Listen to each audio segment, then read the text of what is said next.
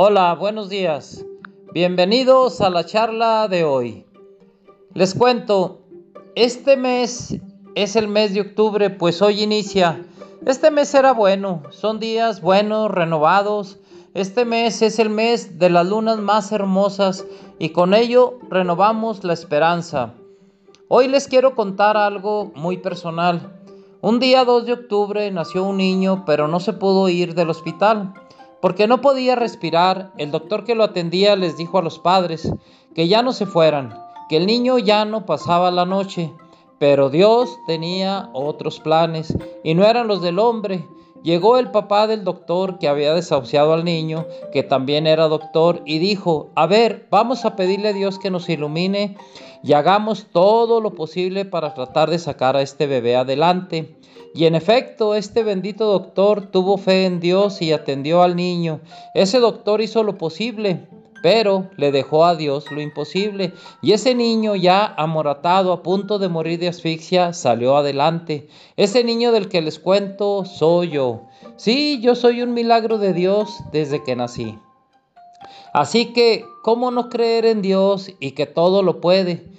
Y le doy gracias a Dios porque yo sigo aquí en la brega, en la lucha, gracias a su misericordia, gracias a su amor. Así que no dejemos que nos haga daño la tristeza ni la pesadumbre, no dejemos que nos atrape el miedo o la depresión.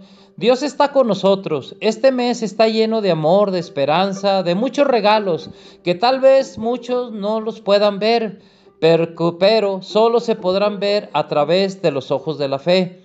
Tengamos entonces listo todo el arsenal de nuestras mejores herramientas para enfrentar las vicisitudes que se lleguen a presentar a nosotros, pues no hay rosas sin espinas, pero nuestro arsenal de herramientas que Dios nos dotó podrá con todo, pues son el amor, la sonrisa, un abrazo, un te amo, gozar el paisaje lleno de colores, regalo de Dios, ¿para qué? Para recargar nuestras baterías, para dar la ayuda a los que la necesiten, pero sobre todo la fe. Sí, esa fe en que Dios está siempre con nosotros. Así que no temas, a darle con todo a este nuevo mes, a este nuevo día, pidiéndole a Dios que nos siga bendiciendo con un nuevo despertar cada día, con la salud de los nuestros y la propia de cada uno de los que escuchen o lean esto.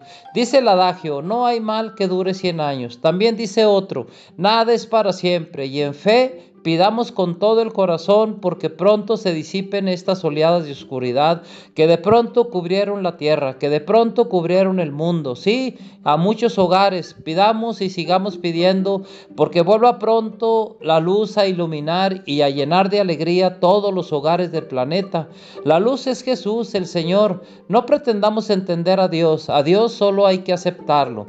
Dios nos dará esa salud que tanto necesitamos pues no hay poder que se compare o pueda con el poder de Dios. Ánimo, todo pasará. En fe así lo creo y les pido que por favor lo crean ustedes también.